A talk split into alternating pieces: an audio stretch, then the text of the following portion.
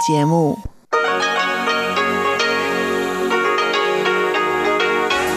Hier ist Radio Taiwan International. Herzlich willkommen zum halbstündigen deutschsprachigen Programm von Radio Taiwan International. Am Mikrofon begrüßt Sie Ilon Huang. Und das haben wir am Mittwoch, den 16. Dezember 2020 für Sie im Programm. Zuerst die Nachrichten des Tages, anschließend das Kulturpanorama mit Karina Rother. Heute taucht Karina Rother in die Teekultur ein und stellt mit drei Kunsthandwerkern und Kunsthandwerkerinnen die verschiedenen Methoden und Materialien für die Herstellung von Teegefäßen her. Dabei geht es um Ton, schwarze Jade, aber auch Silber, Holz und Porzellan. Und zum Abschluss das Wirtschaftsmagazin. Heute als Gast Jan Hollmann, seit 2018 Managing Director von Bosch Taiwan. Im ersten Teil des Gespräches erzählt Jan Hollmann unter anderem, warum er nach Taiwan gekommen ist, was seine Aufgaben hier in Taiwan sind und welche Unterschiede er zwischen Taipei und Shanghai in Bezug auf die Arbeit beobachtet hat.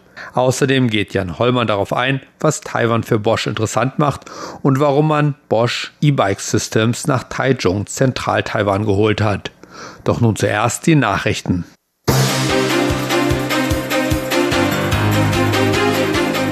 Sie hören die Tagesnachrichten von Radio Taiwan International. Zunächst die Schlagzeilen. Taiwan beschleunigt Pläne zum Bau neuer Korvetten der Tortiang-Klasse. Auslandskammern in Taiwan loben die geplante Formatänderung der Ausweise für Ausländer. Taipei Krankenhaus findet Covid-19-Antikörper in 0,05% von Blutproben. Und nun die Meldungen im Einzelnen. Taiwan will den Bau neuer Korvetten der Tuojiang-Klasse für seine Marine beschleunigen. Das erklärte Taiwans Präsidentin Tsai Ing-wen am Dienstag in einem Facebook-Post. Zuvor hatte Tsai an einem Stapellauf der neuesten Korvette der Tuojiang-Klasse teilgenommen, die gerade fertiggestellt wird. Taiwans Verteidigungsministerium hatte ursprünglich geplant, drei Korvetten der Tuojiang-Klasse zwischen 2017 und 2025 fertigzustellen. Ein überarbeiteter Plan sieht nun jedoch vor, bis 2023 sechs der Schiffe zu bauen. Der stellvertretende Verteidigungsminister Zhang Zheping bestätigte am Mittwoch im Parlament den neuen schnelleren Zeitplan. Zhang sagte, die Produktion werde aufgrund der dramatischen Verschärfung der chinesischen Bedrohung gegenüber Taiwan beschleunigt. Die Korvette der Tuojiang-Klasse ist eine von Taiwan entworfene Lenkwaffenkorvette, die 2015 in Dienst gestellt wurde. Die Korvette wird in lokalen Medien als Flugzeugträgerkiller bezeichnet und sie soll in der Lage sein, den Schiffen der chinesischen Marine asymmetrisch zu begegnen. Vertreter ausländischer Kammern in Taiwan lobten am Mittwoch die geplante Änderung der Nummerierung von Alien Resident Certificates und Alien Permanent Resident Certificates. Diese Änderung werde ihr Leben in Taiwan bequemer machen. Diese neue Regelung werde mehr Menschen das Gefühl geben, dass Taiwan ihr Zuhause sei, sagte Leo Seawald, Präsident von AmCham Taiwan, bei einer Werbeveranstaltung der Nationalen Einwanderungsbehörde. Derzeit besteht die ID-Nummer auf dem ARC und APRC aus zwei Buchstaben und acht Ziffern.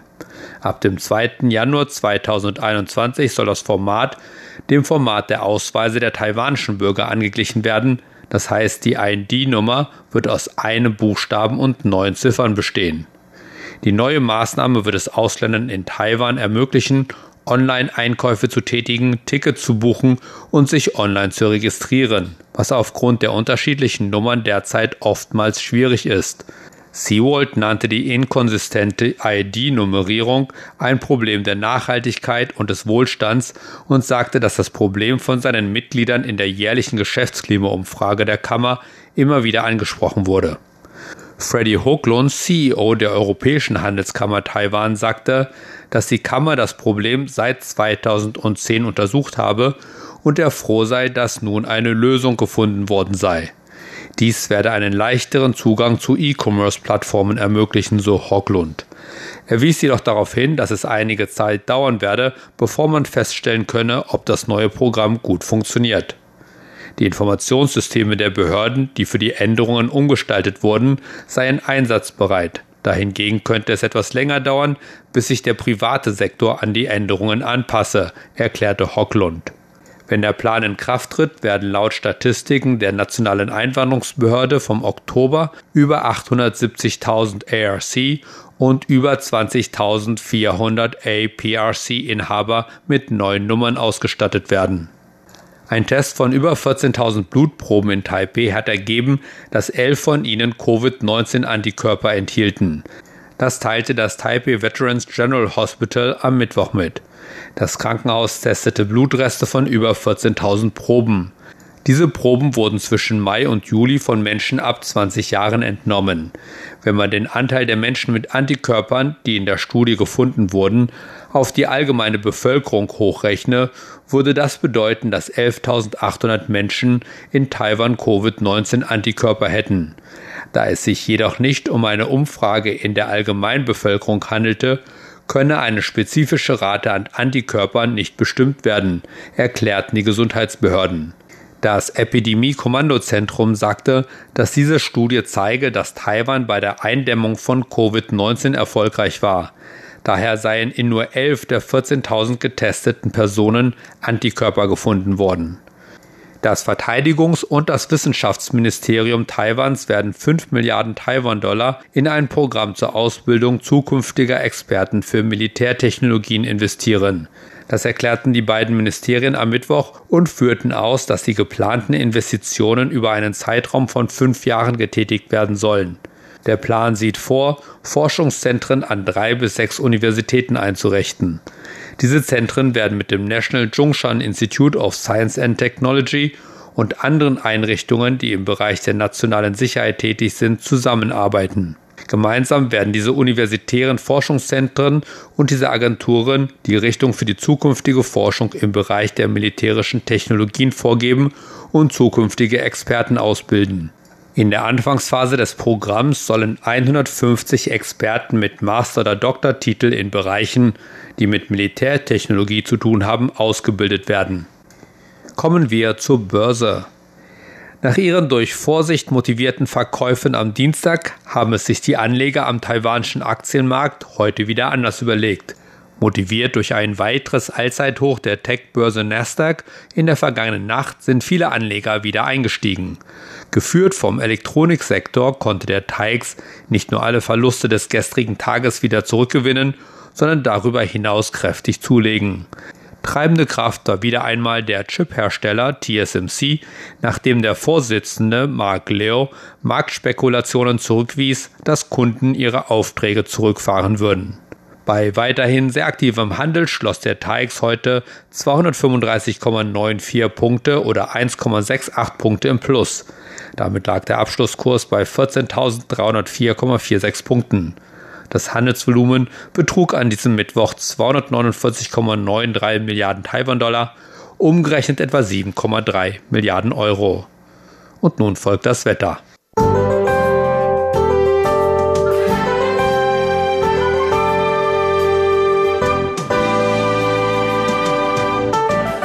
Auch am Mittwoch setzte sich das kühle und regnerische Wetter im Norden und Osten Taiwans weiter fort.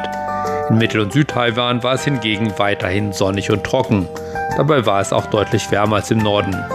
Im Norden lagen die Höchsttemperaturen bei 16 bis 17 Grad, während die Höchsttemperaturen im Süden bis zu 27 Grad erreichten. Und nun die Vorhersage für morgen, Donnerstag, den 17. Dezember. Keine Wetteränderung im Norden und Osten Taiwans, weiterhin kühl und regnerisch und deutlich kühler als im Süden. In Mittel- und Südtaiwan wird es weiterhin sonnig und trocken sein.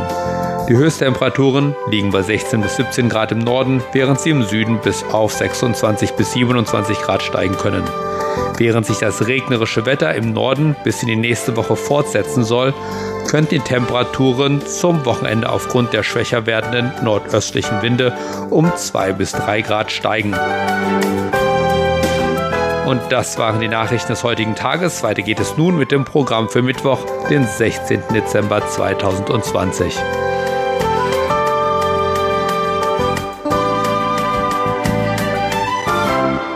Weiter geht es nun mit dem Kulturpanorama und Karina Rotha, die uns heute mit drei Gesprächspartnern und Partnerinnen mehr über die taiwanische Teekultur erzählt. Kultur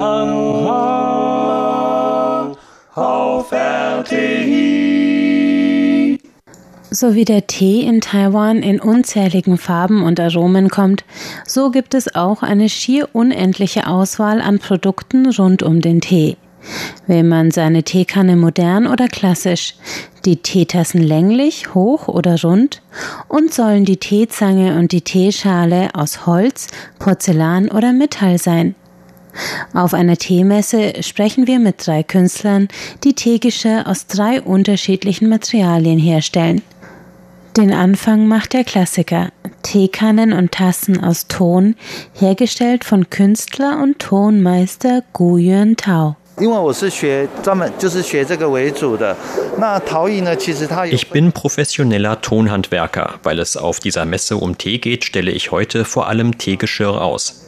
Ich habe in den letzten Jahren vor allem Geschirr für Teehäuser hergestellt. Teehäuser sind Orte, die speziell dazu da sind, dass man dort Tee genießt. Bei dem Teegeschirr ist es aber so, dass unterschiedliche Zusammensetzungen des Tons und verschiedene Brenntemperaturen Einfluss auf den Geschmack und die Beschaffenheit des Tees haben. Deswegen habe ich mit verschiedenen Materialien und verschiedenen Brennmethoden experimentiert, um den Teegeschmack möglichst gut hervorzuheben. Das Ziel ist, dass unser Tee möglichst klassisch und authentisch schmeckt.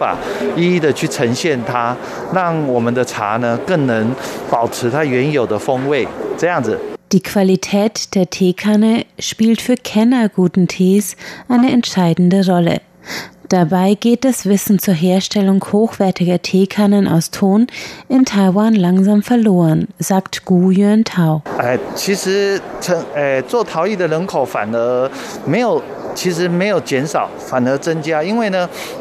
Die Zahl der Leute, die in Taiwan mit Ton arbeiten, ist nicht weniger geworden, sondern eher mehr. Warum? Weil der Einstieg ins Tonhandwerk sehr leicht ist. Man muss den Leuten nur den Ton anrühren und schon können sie nach Herzenslust gestalten. Deswegen ist es sehr leicht, die Grundlagen des Tonhandwerks zu erlernen. Aber ich sage meinen Studenten immer, wenn sie sich in das Handwerk vertiefen wollen, dann müssen sie etwas Zeit dafür aufwenden. Man muss das Brennen und die Glasur erst meistern. Denn um eine Idee mit Ton zu verwirklichen, braucht es viele Fertigkeiten, die man beherrschen muss. Das Beherrschen des Tons beginnt mit dem Beherrschen von Material, Brennprozess und der Farbe.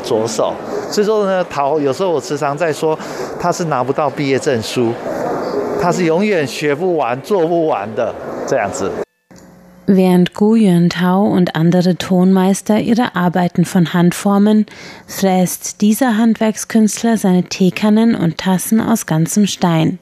Zhongrong Hua, der freundliche, einfache Mann aus Hualien an Taiwans Ostküste, arbeitet seit seiner Jugend in einer Werkstatt mit anderen Jadeschnitzern. Gemeinsam mit seinen Kollegen hat er eine neue Technik entwickelt, aus den Jadevorkommen der Region filigranes Teegeschirr herauszuarbeiten.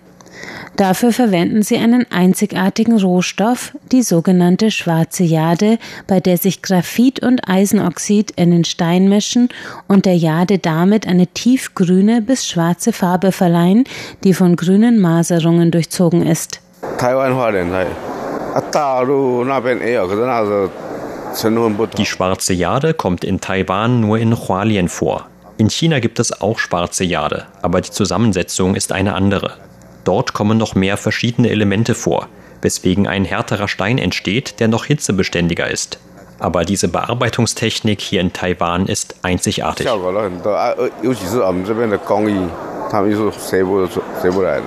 Erst vor zehn Jahren entwickelten die Handwerker die Technik, mit der sie heute die dünnwandigen Teegefäße aus dem Stein herausschneiden.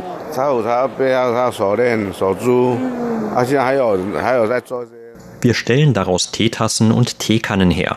Dann machen wir daraus noch Armreifen, Armketten und Amulette. Dazu noch einige gesundheitsfördernde Produkte. In der Hand erscheinen die Gefäße noch schwarz mit dunkelgrünen Fadern und erst unter einer Lampe gehalten zeigt der Stein seine durchscheinende grüne Farbe mit schwarzen Speckeln.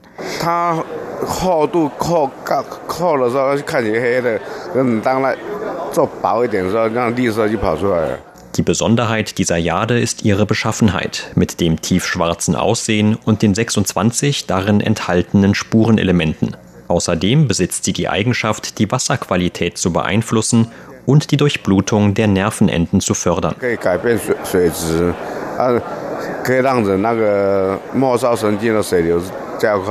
Nicht ganz so gesundheitsfördernd, aber ebenso schön sind die Teekannen der nächsten Kunsthandwerksmeisterin, der Taipei Goldschmiedin Lü Xue Fan.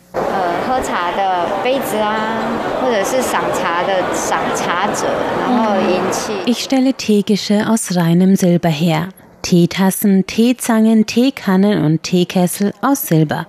Silber ist ein traditionelles Material in Taiwans Teekultur.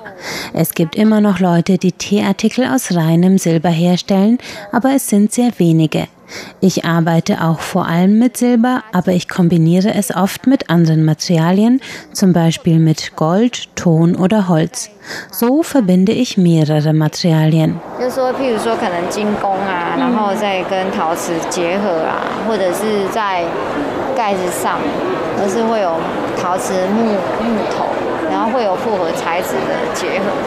Die junge Handwerkerin ist vielseitig versiert. Ihre zierlichen Teekannen und Tässchen aus reinem Silber weisen hier einen Naturholzgriff auf, da einen Deckel aus geschmeidigen gebrannten Ton. Oder sie sind ganz aus Ton gefertigt und mit dünnen, eleganten Schnörkeln aus Silber umschlungen. Lü Xuefan beherrscht ihr Handwerk mit all diesen Materialien. 我是那个精工，呃，精工的大学就是主修，主修精工的。 mein Hauptfach an der Universität war das Goldschmiedehandwerk. Ton ist später zu einem Hobby geworden. Ich habe festgestellt, dass sich Ton und Metallarbeiten gut miteinander verbinden lassen. Deswegen habe ich mir selbst noch Tonhandwerk beigebracht. 在在学习陶瓷，自自学的，不是不是去上课的。 Auf der Teemesse sind wunderschöne Einzelstücke zu sehen, die sonst im Atelier der Goldschmiedekünstlerin im Künstlerdorf in Taipei stehen. Ihre hochwertigen Silber- und Tonarbeiten und auch ihre Einzelstücke aus Porzellan sind nicht immer für alle erschwinglich. Das weiß die Künstlerin auch selbst. 我喜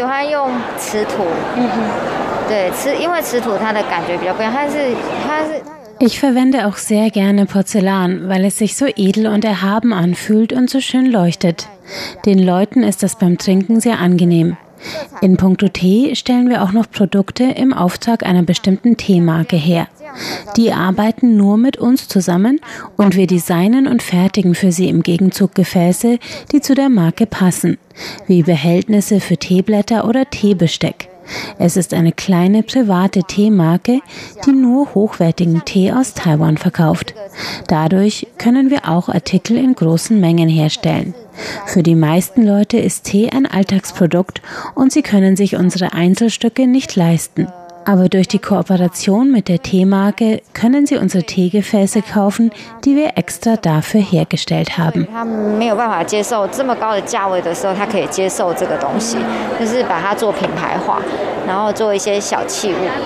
So erreicht Lü Fan zusammen mit ihren Kolleginnen eine breitere Kundenbasis, die sich an ihrem Design und ihrem Handwerk erfreuen kann.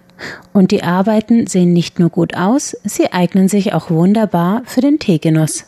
它其实是生活的趣味。我们做的东西是趣味重于，呃，趣味跟实用。 bei den Produkten, die wir herstellen, sind Ästhetik und Nutzen gleichermaßen wichtig. Aber dafür dürfen wir uns die Herstellungskosten nicht zu sehr zu Herzen nehmen. Hauptsache, das fertige Stück ist schön und die Qualität ist gut.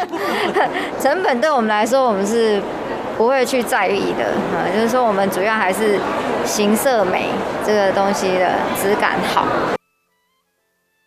Sie hörten Interviews mit drei taiwanischen Künstlern zu ihrem Handwerk und ihrem Material, aus dem sie Teegefäße herstellen. Das waren Gu Yuan Tao und seine Tonarbeiten, Zhong Rong Hua und seine schwarze Jade und Lü Xue Fan und ihre Silberarbeiten mit gemischten Materialien. Kultur auf RTI Und weiter geht es nun mit dem Wirtschaftsmagazin.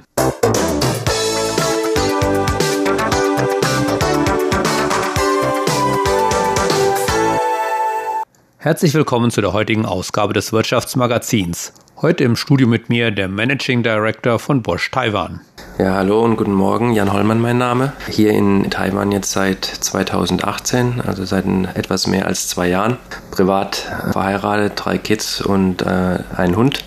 Insofern sehr, sehr glücklich momentan hier und ähm, auch glücklich, dass die Geschäfte in der momentanen Phase äh, trotz der Rahmenbedingungen weltweit gut laufen. Seit wann ist denn Bosch überhaupt in Taiwan tätig? Seit äh, 30 Jahren. Wir haben unser 30-jähriges Firmenjubiläum äh, dieses Jahr gefeiert. Waren, glaube ich, auch eine der wenigen Einheiten weltweit, die das entsprechend zelebrieren konnten. Und insofern haben wir hier äh, durchaus viel Erfahrung auch schon im Markt. Und Sie selbst, wie und warum sind Sie zu Bosch Taiwan gekommen?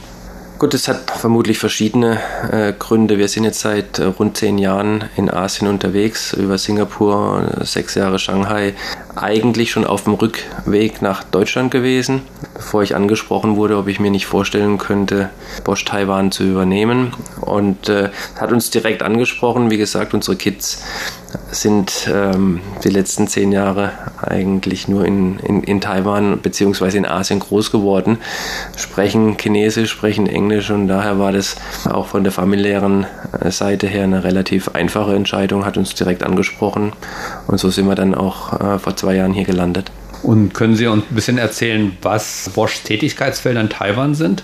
Wir sind hier ähm, mit all unseren Unternehmensbereichen aktiv und tätig. Wir haben in, in Summe vier Unternehmensbereiche. Das ist der Bereich äh, Mobility Solutions, Industrial Technology, Energy and Building Technology und äh, der Bereich Consumer Goods. Und wir bieten da eigentlich das gesamte Portfolio der, der Unternehmensbereiche bis auf Ausnahmen äh, an. Ja. Was sind dann Ihre eigenen Aufgabenfelder hier in Taiwan oder beziehungsweise in diesem Zusammenhang und was war Ihre Mission, als Sie hierher geschickt wurden?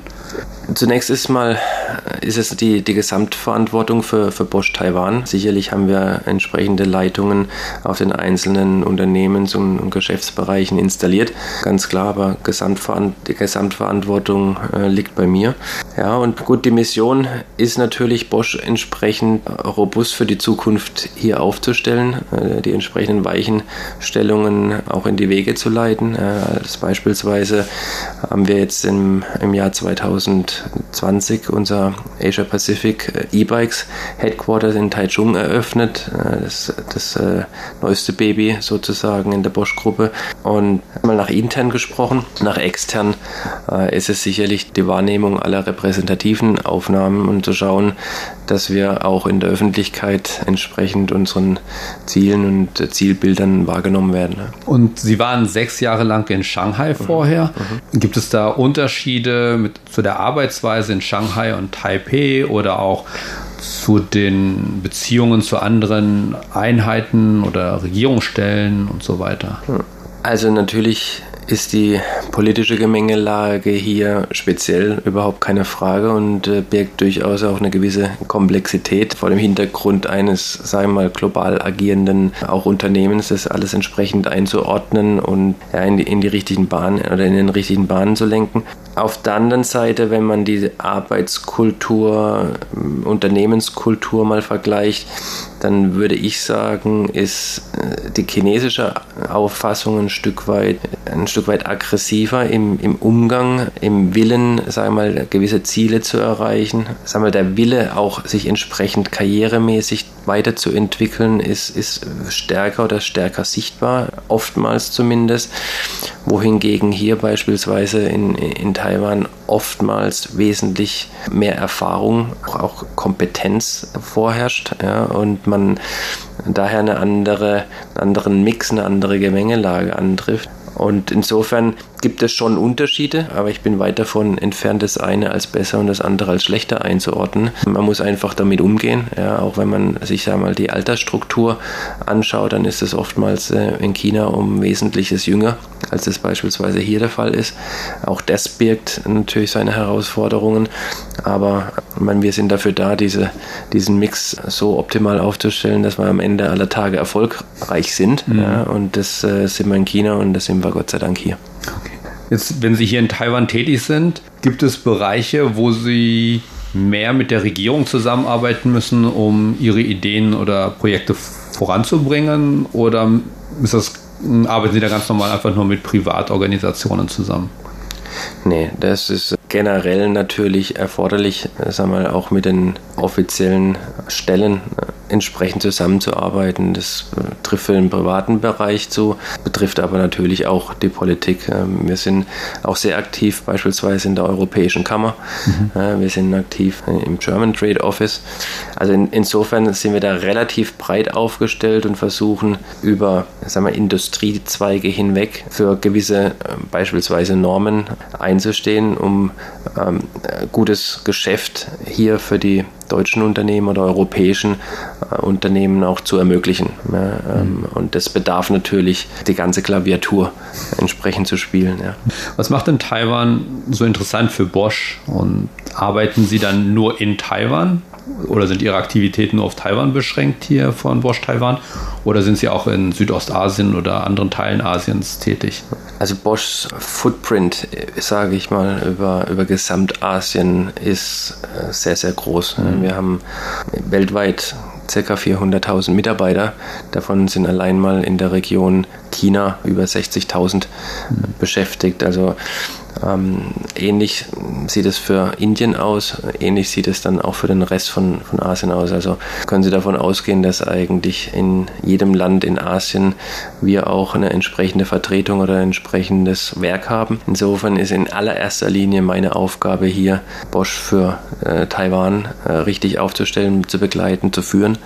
Wir haben Einheiten hier, die sind auch, die haben eine Asien-Pazifik-Verantwortung, äh, beispielsweise in, in, in verschiedenen Einkaufs- Funktionen oder Rollen äh, beispielsweise auch dieses E-Bikes Headquarters angesprochen. Also da gibt es schon auch Standortentscheidungen, die sagen wir, eine größere Breite oder eine größere Strahlkraft haben. Mhm. Da gibt es aber auch wieder Einheiten, die sich wirklich rein auf den taiwanesischen Markt fokussieren und der für uns auch ausreichend Potenzial birgt, mhm. um hier, wie ich gesagt habe, sehr, sehr nachhaltig unterwegs zu sein. Taiwan ist ja relativ klein als Markt oder ist das aus Ihrer Sicht hm, gar nicht so klein? Gut, man muss es immer im, im Gesamtvergleich sehen, im Gesamtkontext. Der Markt an sich ist nicht so klein, wenn man es mal mit Deutschland vergleicht, hat Taiwan ungefähr die Größe von Baden-Württemberg. Mhm. Und Baden-Württemberg ist sicherlich in, in der Hinsicht ein relativ starkes äh, Bundesland, von der wirtschaftlichen Strahlkraft, aber auch von der Anzahl der, der Einwohner. Ja, also insofern ist Taiwan gar nicht so klein, wie es oftmals dargestellt wird. Wir machen hier fast 600 Millionen Euro Umsatz. Das ist nicht, nicht wenig. Mhm. Auch im sagen wir, globalen Quervergleich mit anderen Rechtseinheiten in anderen Ländern sind wir da sicherlich in den Top 15, Top 20. Sie haben ja selbst eben schon Bosch E-Bike Systems mhm. erwähnt. Mhm. Das wurde nach Taiwan gebracht, nach mhm. Taichung. Was mhm. waren dann die Beweggründe dafür? gibt eigentlich äh, zwei. Also zum einen haben wir nach wie vor einen globalen Trend, der auf Jahre hinaus anhalten wird, der mehr und mehr Biker auf E-Bikes bringt, mhm. sozusagen. Ja, Fahrradfahrer ähm, E-Bike unterstützte Möglichkeiten und Lösungen bietet. Auf der anderen Seite sitzen hier alle Weltmarktführer äh, in Taichung, also beispielsweise Giant, um einen von den großen zu nennen. Das heißt, es hat sich so eine gewisse Industriedomäne Taichung herum angesiedelt mhm. und insofern ist es gleichermaßen gut wie richtig, vermutlich auch logisch, dass sich der Marktführer im, im Bereich von E-Motoren, insbesondere im Bereich von E-Bikes, ja, Pedelecs, ähm, auch dort ansiedelt. Darf ich fragen, ob dort nur entwickelt wird oder ob Sie dort auch die Akkus und Motoren herstellen? Herstellung haben wir nicht, mhm. äh, zumindest bisher nicht, äh, hier in, in Taiwan. Insofern sind ungefähr alle Rollen außer Manufacturing hier angesiedelt. Mhm. Natürlich in allererster Linie vertriebsnahe Funktionen, Rollen, aber auch Applikationsengineering und äh, Qualitätsmanagement und äh, Logistik, um nur als ein paar zu nennen. Sagt Jan Hollmann, Managing Director von Bosch Taiwan. Mehr über Jan Hollmann und Bosch Taiwan dann im zweiten Teil unseres Gespräches in der kommenden Woche. Und das war's.